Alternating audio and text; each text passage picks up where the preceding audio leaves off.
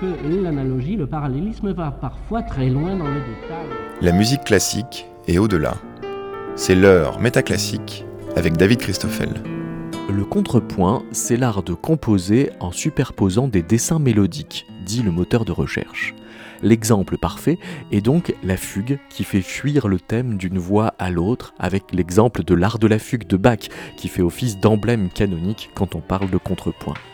Mais au-delà de la musique, le mot contrepoint peut s'employer au figuré pour parler d'un motif secondaire qui se superpose à quelque chose.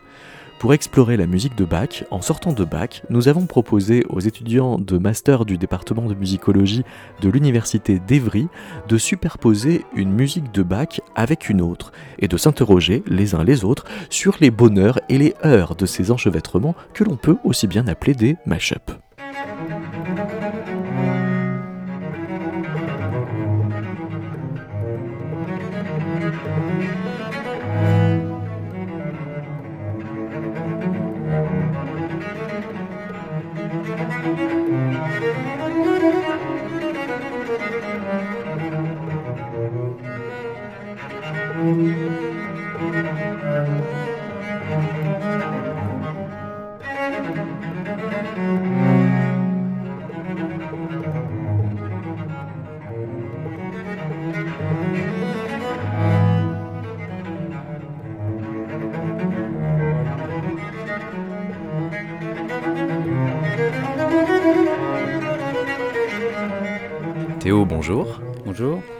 Alors, quelle suite pour violoncelle de Bach as-tu sélectionné et pourquoi avoir fait ce choix?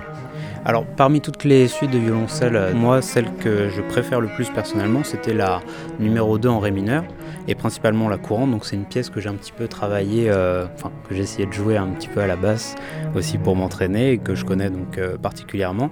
Et c'est une, pièce assez expressive. C'est peut-être la, enfin, la partie la plus expressive parmi toutes celles qu'on pouvait choisir. Et euh, justement, euh, ça m'a semblé être la plus intéressante pour l'opposer à quelque chose qui était complètement euh, extérieur à la musique occidentale, à la musique traditionnelle. Et justement, alors, quelle autre source sonore as-tu décidé de superposer à cette suite Et quelle est ton intention? Quels espoirs projettes-tu à l'exercice? Alors, en plus de cette suite-là, donc j'ai décidé de superposer euh, des chants euh, traditionnels tibétains, donc des chants de méditation, donc des chants cycliques euh, tibétains qui sont chantés par groupes qui peuvent aller de 10, parfois même beaucoup plus. Et l'idée justement, c'était à travers cette juxtaposition de voir comment fonctionnait euh, l'opposition entre deux systèmes, donc le système harmonique occidental traditionnel et euh, le système euh, de la musique. Donc c'est un peu de la, pour ceux qui connaissent, donc c'est de la musique continue qui est faite sur un bourdon, principalement donc un bourdon de basse très très grave. Et l'idée c'est en faisant varier l'amplitude de leur mâchoire, ils font varier en fait les harmoniques et parfois même aussi la justesse du bourdon sur lequel ils travaillent. Et l'idée c'était de voir justement euh, l'analogie entre la résolution de la tension dans la musique traditionnelle, donc euh, les dominantes toniques, les rapports dominantes toniques, et les opposer justement au rapport euh, changement d'harmonique et retour au bourdon, retour à la justesse et retour aux harmoniques de début de cycle des chants tibétains.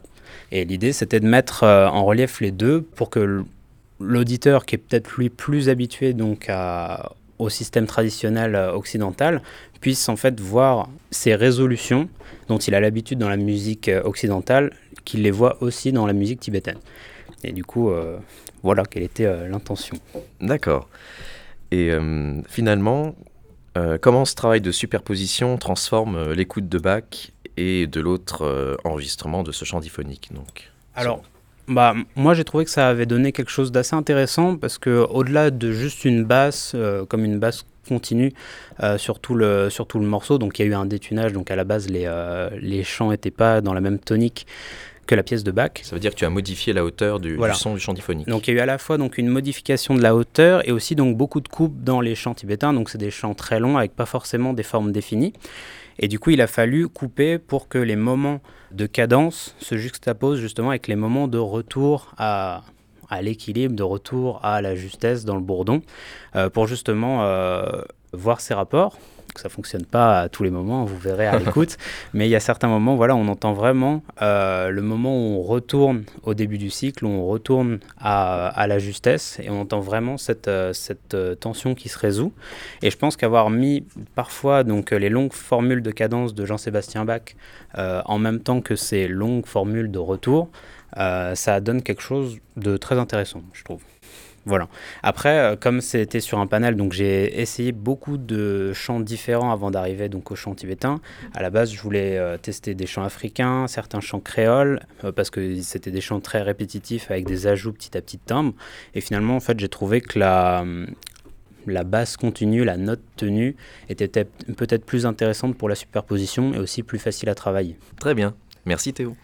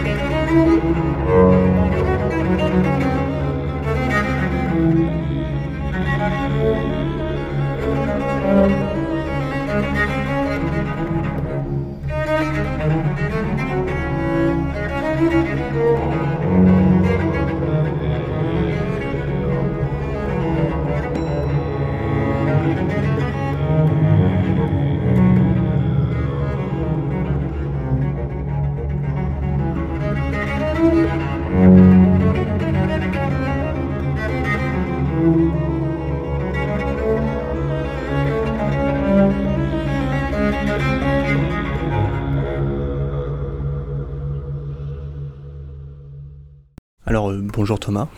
Bonjour. Alors, euh, j'aimerais bien que tu, me, que tu me dises quels sont les deux morceaux que tu as choisis pour ta composition. Alors, j'ai commencé avec une suite pour violoncelle en sol majeur de Jean-Sébastien Bach et le second morceau qui est euh, relativement dans le même thème est euh, une pièce de Jonathan Harvey qui s'appelle Mortuos Plangos Vivo Vocos. Ok. Euh, donc on n'a pas encore écouté ta pièce, mais est-ce que tu peux nous parler de l'ambiance que tu as voulu euh, retranscrire, euh, etc. À l'écoute, sans les informations que je vais donner, la pièce est difficile à comprendre. Il faut savoir que je suis parti sur un bac méditatif et contemplatif. Donc c'est pour ça que les deux pièces sont en lien. Euh, à travers le chant de Mortuos Plangos Vivo Vocos, on a une référence au choral et au chœur. Et y compris dans une séquence, euh, on a une référence au contrepoint. Et bien sûr à l'harmonie qu'on entend clairement. Ce procédé de composition, et euh, je l'utilise très peu en fait. J'ai tendance à écrire et à arranger sur partition. Donc composer avec un logiciel, déplacer des, des fragments essayer d'organiser euh, le discours. C'est quelque chose dont j'ai pas l'habitude. Donc oui, pour trouver une forme, une structure qui ait du sens, j'ai dû, euh, j'ai dû réfléchir assez longtemps sur ma pièce. Ok, merci beaucoup. Merci.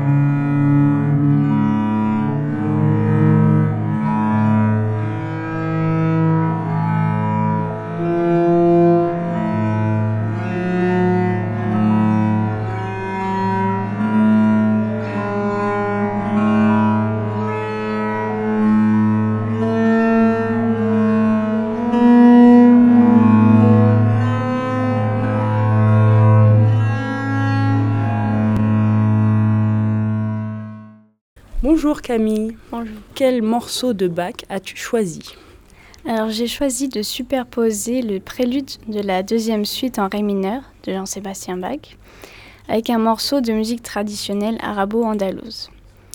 Donc ce sont deux esthétiques très lointaines mais qui finalement se marient bien. Au niveau du timbre, on a un mélange d'une même famille d'instruments, les cordes frottées au violoncelle et les cordes pincées à la guitare espagnole. C'est un assemblage qu'on retrouve finalement fréquemment à l'époque baroque, par exemple entre la viole de gambe et le clavecin. Au niveau de la sonorité, euh, j'ai trouvé intéressant la superposition des modes. On a le mode de Ré mineur pour le prélude de Jean-Sébastien Bach et un mode typique euh, de la musique arabo-andalouse qui ressemble à du Ré mineur, mais dans lequel on va trouver par exemple des Fa dièses, ce qui va majoriser l'accord, entre guillemets. Ça rend l'écoute particulière, il y a beaucoup de dissonances, mais l'ensemble reste cohérent.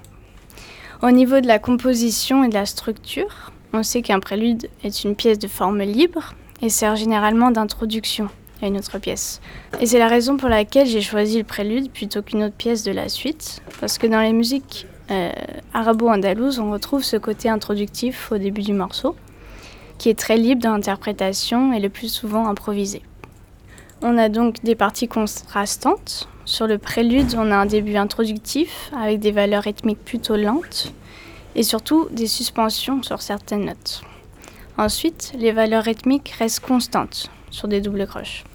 On a une progression qui devient de plus en plus mouvementée. Et à la fin du morceau, le mouvement se détend. On retrouve le côté libre et improvisé sur la formule cadentielle, que j'ai justement voulu mettre en valeur en faisant entendre uniquement la partie violoncelle. Et sur le morceau de musique arabo-andalouse, on retrouve en fait les mêmes caractéristiques. On a un début introductif à la guitare. Ensuite, l'entrée des percussions vient donner du mouvement. Et le thème, vient s'installer progressivement. Donc ces parties contrastantes permettent en fait à l'écoute de définir une nouvelle structure au prélude. On a l'impression qu'il y a un échange entre le violoncelle et la guitare, l'un euh, accompagne l'autre selon la partie dans laquelle on se trouve. D'une manière globale, on a la superposition d'une musique harmonique et contre-emphatique, caractéristique de Bach, avec une musique mélodique typique de la musique traditionnelle arabo-andalouse.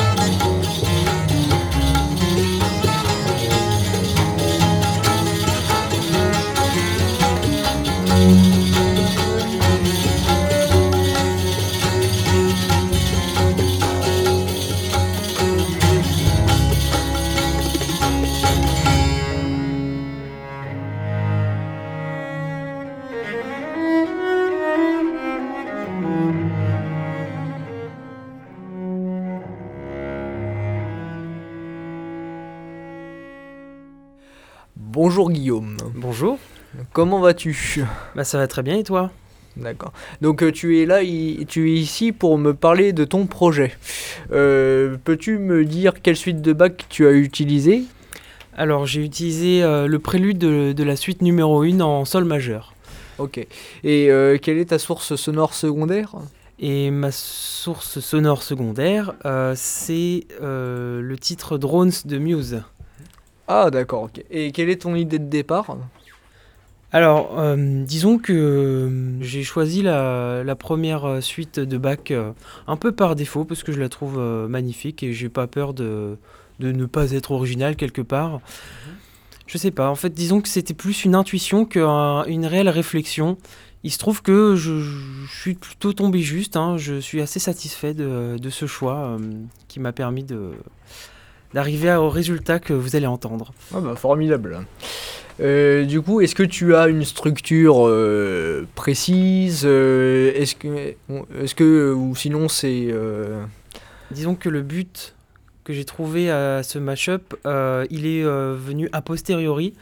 Donc au départ, je, je me suis simplement contenté de mettre les musiques, enfin de les superposer, de les faire commencer 0 secondes toutes les deux, et de voir où est-ce que ça me menait.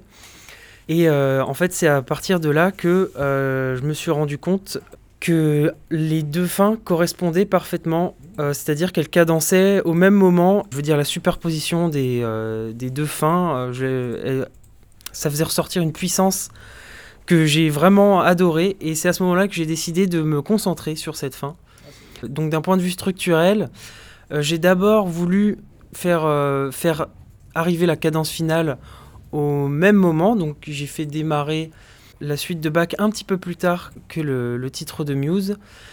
Donc d'un point de vue structurel, euh, il n'y a aucun changement. Euh, c'est vraiment tout quand ça démarre, ça va jusqu'à la fin. Il n'y a pas de coupure, il n'y a pas de les enregistrements ne sont pas découpés. Par contre, euh, j'ai fait un peu. Non, voilà, il n'y a pas de coupure. Tout se déroule du début à la fin. Alors évidemment, il y a des balances son, j'ai un petit peu monté la fin de Muse pour que ça dure plus longtemps et qu'on ait vraiment cette sensation de, puissance qui dure et qui, euh, qui finit euh, voilà, voilà, synchronisé. Oui, les coupures de une, donc tu m'as répondu, mais est-ce que tu as rehaussé le niveau de, de certains passages ou euh, bah, du coup parlons de la spatialisation? Alors oui, effectivement. Donc en fait, pour ce qui est donc je vais commencer par la spatialisation. Pour ce qui est de la spatialisation, j'ai d'abord j'ai voulu mettre le, le titre de Muse au centre. C'est-à-dire que c'est un, une, une pièce donc vocale. Donc euh, c'est la, voix du chanteur qui... Euh, donc euh, il me semble qu'il y a cinq voix. Et en fait c'est déjà spatialisé. Donc du coup je me suis dit que ça serait un petit peu dommage de la mettre que d'un côté ou de l'autre, alors qu'il y a déjà une spatialisation qui est faite. Et j'ai préféré construire donc ce mashup en faisant tourner plutôt la, suite de bac autour, d'autant plus que c'est une suite qui, qui voyage beaucoup entre les graves et les aigus. Mhm. Donc du coup, je me suis dit que ça lui allait plutôt bien de voyager entre la gauche et la droite autour du champ. Et euh, enfin, euh, t'as fait un pan en fait. Voilà, euh, c'est ça. J'ai fait, j'ai, fait voyager le, la suite de bac entre l'oreille gauche et l'oreille droite à plus ou moins fort degré. Et pareil, au niveau du son, il y a quand même des moments, vu que ça reste quand même un, un produit assez brut, qu'il y a pas beaucoup de montage sauf sur la fin. Il y a quand même des moments de dissonance forcément puisque les, deux œuvres correspondent plutôt bien vu qu'elles sont dans la même tonalité mais il y a quand même des limites forcément, hein, elles n'ont pas le même chemin harmonique. Donc du coup euh, j'ai aussi décidé de jouer un peu sur le niveau sonore sur certains passages, de donner la parole plus euh, au violoncelle ou alors euh, au titre de Muse. Mais mon idée principale c'est vraiment de faire en sorte que tout mène vers cette fin où tout converge vers cette cadence finale qui est, qui est extrêmement puissante. Et euh, donc du coup voilà, c'est je fais voyager le, le, violoncelle tout autour du morceau.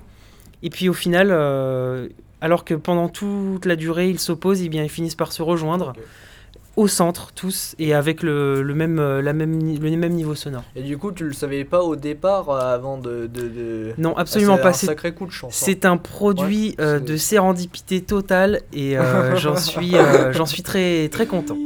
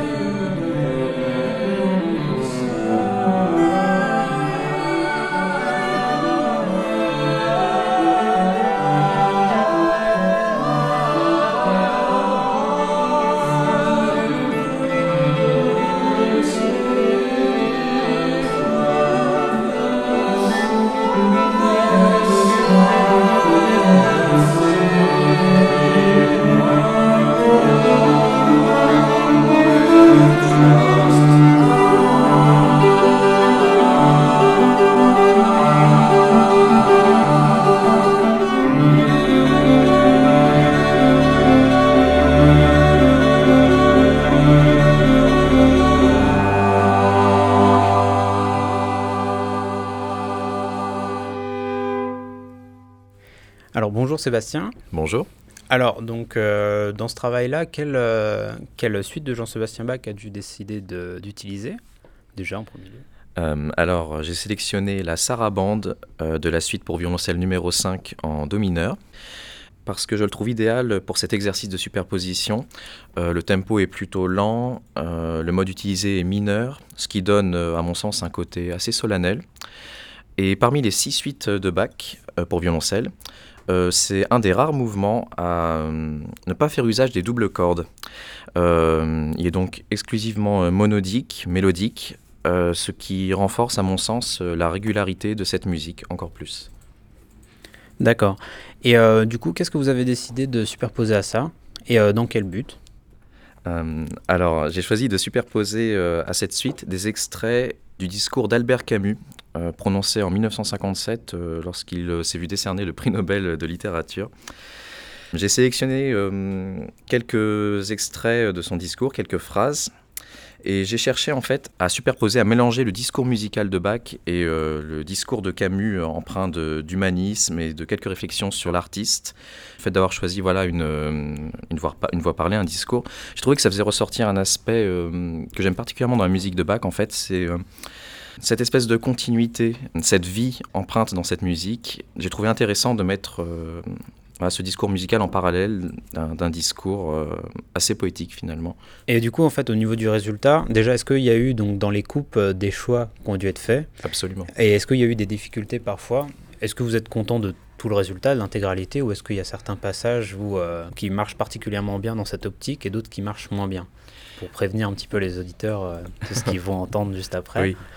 Euh, alors en fait, euh, euh, lorsque je me suis plié à l'exercice, j'ai décidé de me baser quand même pas mal, donc, comme je l'ai dit, sur le discours musical et donc sur les cadences principalement, mais aussi donc sur les, différentes cadences de, de, de Bach dans, dans sa sarabande, mais surtout aussi au niveau des, hum, des moments de retrait au niveau de la musique finalement, c'est-à-dire que hum, je profite des quelques moments où le violoncelle au, niveau, au niveau sonore se fait plus discret pour faire euh, éventuellement rentrer la voix, mais aussi euh, euh, lorsqu'on on entend le début, j'ai choisi de faire d'abord partir justement le, discours, la voix parlée.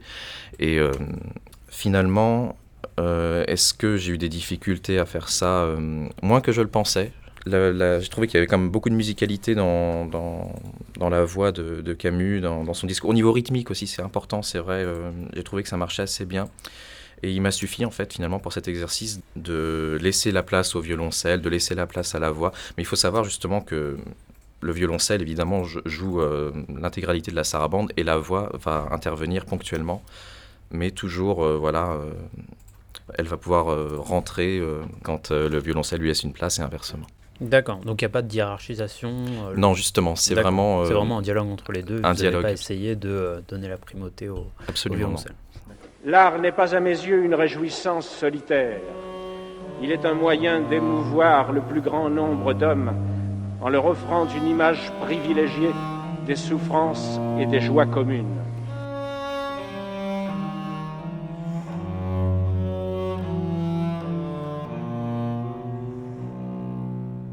Les vrais artistes ne méprisent rien. Ils s'obligent à comprendre au lieu de juger.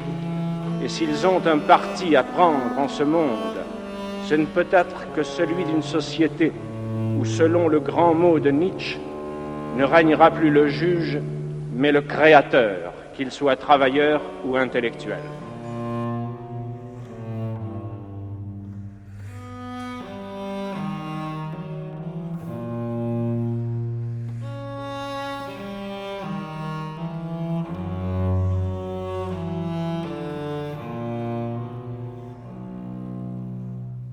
Pendant plus de vingt ans d'une histoire démentielle, perdu sans secours comme tous les hommes de mon âge dans les convulsions du temps, j'ai été soutenu ainsi par le sentiment obscur qu'écrire était aujourd'hui un honneur, parce que cet acte obligeait et obligé à ne pas écrire seulement. Il m'obligeait particulièrement à porter, tel que j'étais et selon mes forces, avec tous ceux qui vivaient la même histoire, le malheur et l'espérance que nous partagions.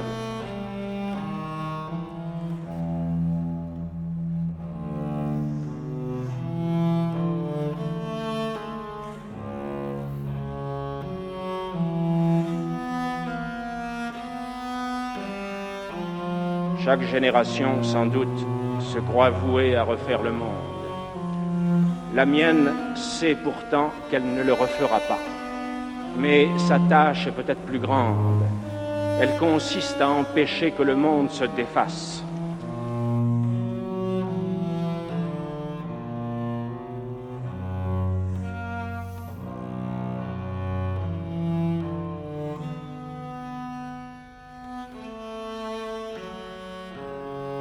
La vérité est mystérieuse, fuyante, toujours à conquérir.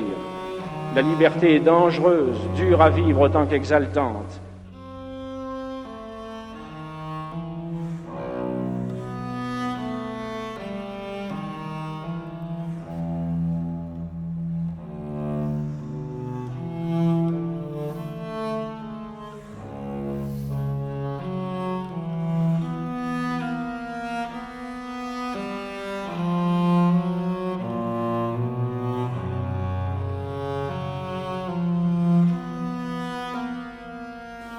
Restera alors à vous en remercier du fond du cœur et à vous faire publiquement, en témoignage personnel de gratitude, la même et ancienne promesse de fidélité que chaque artiste vrai, chaque jour, se fait à lui-même dans le silence.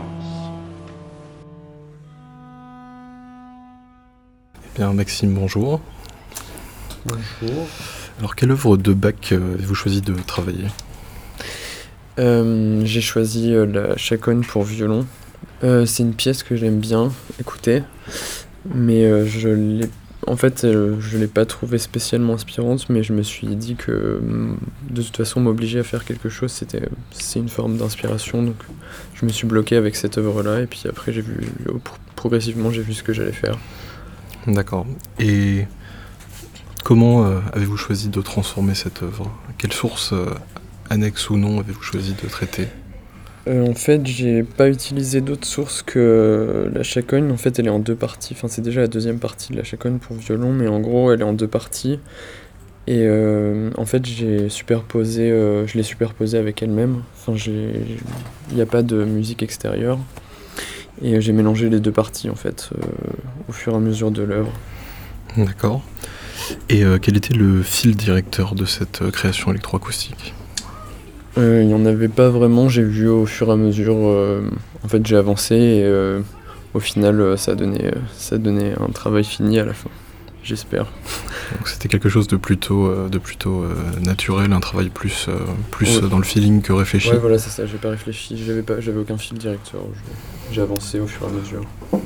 Et en combien de parties se, se découpe euh, ce travail? Euh, le travail est découpé en fait en, en trois parties. Euh, il y a une première partie qui est, on va dire, une dégradation progressive de la, de la deuxième partie de la chaconne. Et donc j'ai ajouté de la distorsion, des choses comme ça qui, qui, vont, qui vont vraiment dégrader le son au fur et à mesure. La deuxième partie, c'est plus des, des, sortes de clusters j'ai beaucoup joué sur les, sur les semitons, en fait, enfin sur les, les, les microtons, en fait. Et euh, la troisième partie, c'est une, euh, une, mise en boucle d'un de, morceau et j'ai pitché euh, différentes phrases. et en fait, il y a plusieurs. Enfin, ça fait des accords qui superposent et qui sont en mouvance constante. Et voilà.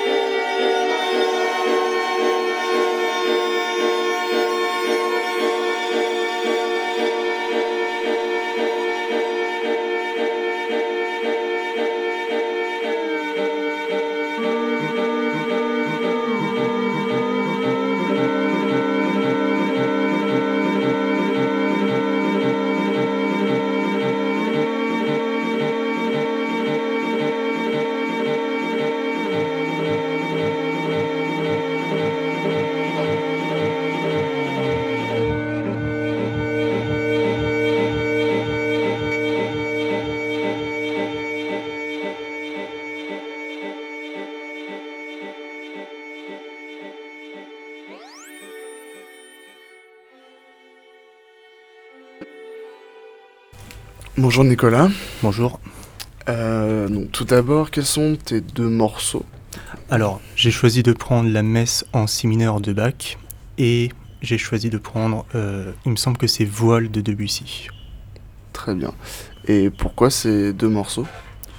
Il n'y a pas vraiment de raison en fait. Je voulais avoir une pièce pour piano déjà pour commencer et puis euh, après faire des petits mélanges. Enfin, de façon, vous entendrez ça quand, euh, quand on va passer le morceau.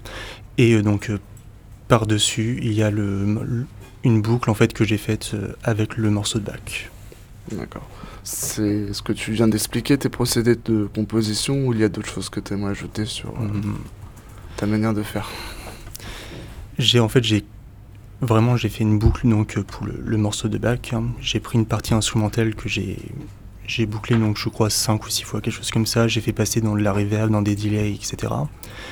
Et euh, par-dessus, j'ai superposé donc des, des parties de Debussy, donc panées à gauche et à droite.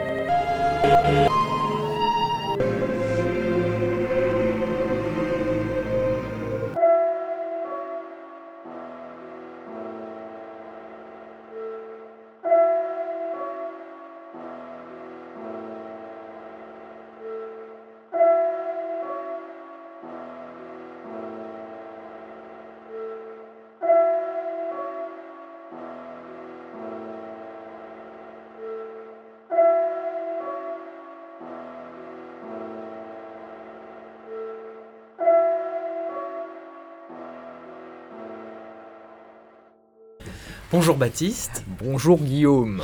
Alors, Baptiste, euh, pour ce travail, quel euh, premier titre euh, de bac as-tu choisi?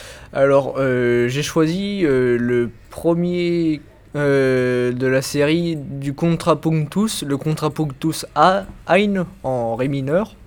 Et du coup, avec quoi as-tu décidé de faire ce, Alors, euh, parce qu'en fait j'avais eu plusieurs idées. Au départ, je voulais euh, faire un mashup avec le canon de Pachelbel parce que en fait euh, le Contrapunctus Ein et le canon, c'est en fait pour l'un c'est Ré mineur et pour l'autre c'est Ré majeur.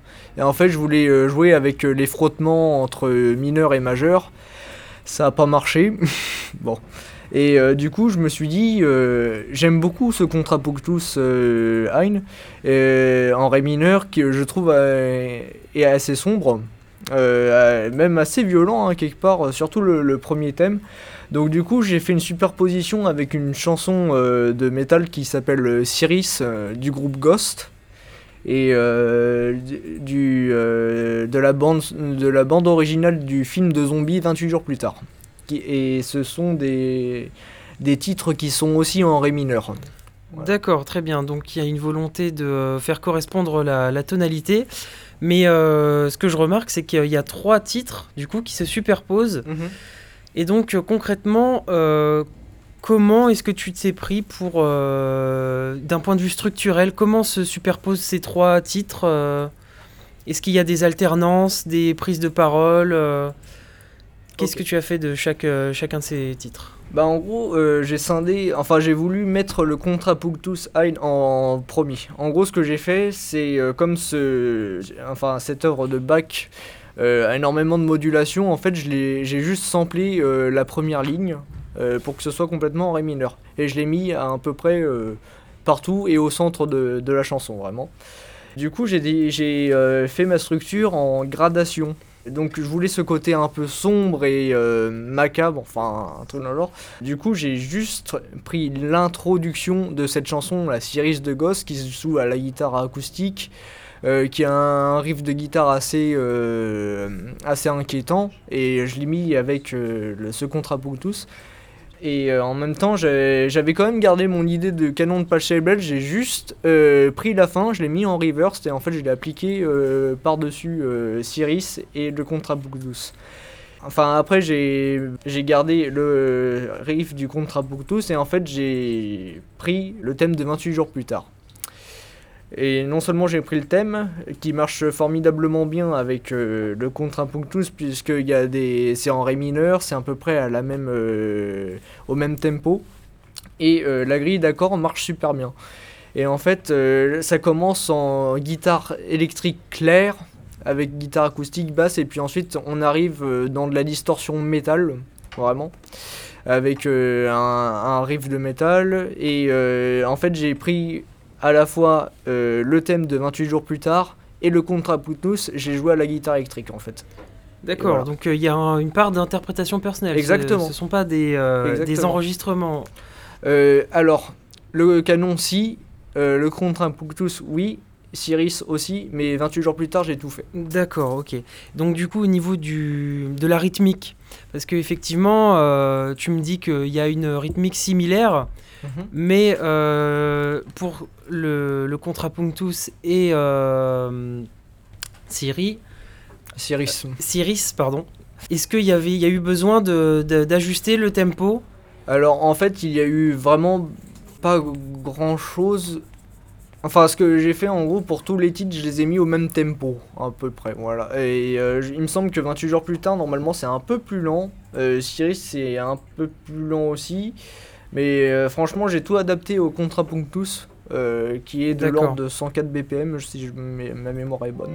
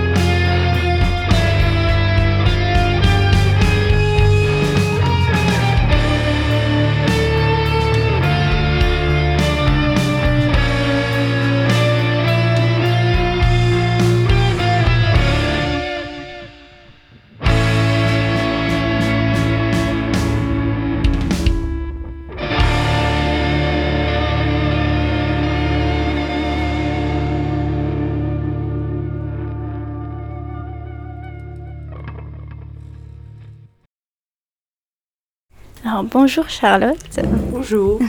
Alors dis-nous quelle composition de Jean-Sébastien Bach tu as choisi et comment tu es parvenu à ta création sonore? Alors j'ai choisi la suite numéro 2 en ré mineur pour violoncelle de Bach. Je l'ai choisi cette suite car euh, je la trouve assez mélodieuse, assez simple et euh, avec des rythmes simples aussi. Donc, s'il me permettait de faire euh, un peu ce que je veux en dessous sonore de cette musique. Du coup, je l'ai mise en comparaison avec un autre genre, un genre urbain, qui est une instrumentation que les rappeurs utilisent pour poser leurs paroles. Euh, j'ai choisi celle euh, que Damso il utilise pour euh, une de ses musiques. J'ai choisi celle-là parce qu'elle est douce et qu'il y a des beats qui sont assez durs, ce qui, a, ce, que, ce qui allait très bien avec la suite de Bach. Est-ce que tu as rencontré des difficultés particulières? Alors oui, parce que pour l'instrumentation de rap, j'ai eu du mal. J'ai pas choisi celle-là en premier. J'ai fait de nombreuses recherches à ce sujet parce que tout n'allait pas de, sur la suite. J'ai voulu essayer de coordonner les deux musiques, ce qui a été un problème. J'ai aussi ajouté une petite fantaisie au début de mon morceau pour euh, rappeler l'enfance. J'ai ajouté le début du générique des mystérieuses cités d'or pour euh, créer un avancement vers euh, les deux, les deux musiques ensemble.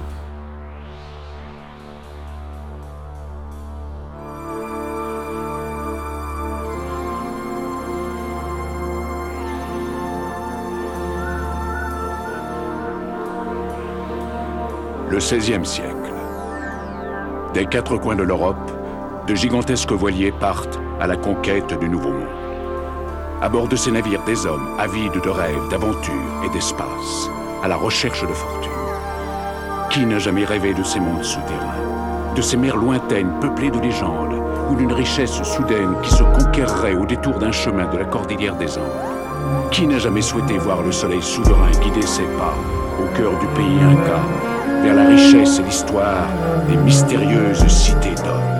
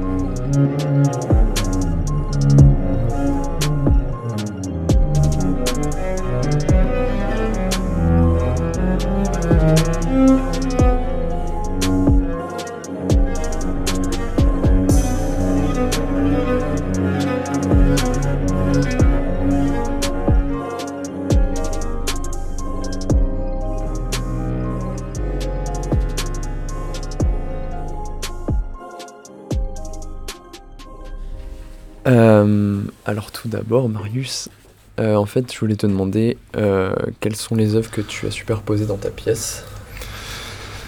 Alors j'ai choisi de superposer euh, la suite en mi mineur pour lutte de Jean-Sébastien Bach avec une œuvre de Alvanoto et Ryuichi Sakamoto qui est en fait une reprise d'une chanson de Brian Eno qui s'appelle By This River. Et j'ai également superposé une chanson de C418 qui s'appelle Wet Ends et qui est dans la bande son euh, originale d'un jeu vidéo qui s'appelle Minecraft. Et euh, est-ce que c'est des musiques que tu as l'habitude d'écouter? Euh, oui, c'est des musiques que, que j'ai l'habitude d'écouter, que je, que, je connais, euh, que je connais très bien, ouais. Ok. Est-ce que tu avais un fil directeur euh, dans, ton, dans ton processus créatif pendant que, pendant que tu faisais le, le, le- le travail? Euh, alors j'avais pas spécialement de, fil directeur, j'ai plutôt cherché à, associer euh, euh, les, trois, les trois musiques du mieux que je pouvais. J'ai plutôt cherché en fait à créer un ensemble, un ensemble cohérent plutôt qu'autre chose. Et est-ce que c'était déjà, est-ce que c'est, ta première expérience d'œuvre, euh, on est-ce que c'est la première fois que tu réalises une œuvre comme celle-là? Euh, oui, c'est plus ou moins la première fois que je, que je réalise euh, quelque chose euh, dans une veine purement électroacoustique, oui. Ok. Selon toi, c'est un travail réussi du coup? Selon moi, oui, c'est un travail qui est, qui est réussi parce que je pense que j'ai assez réussi à créer quelque chose d'autre, quelque chose qui qui, qui, qui est vraiment une synthèse des, des trois des trois sources sonores.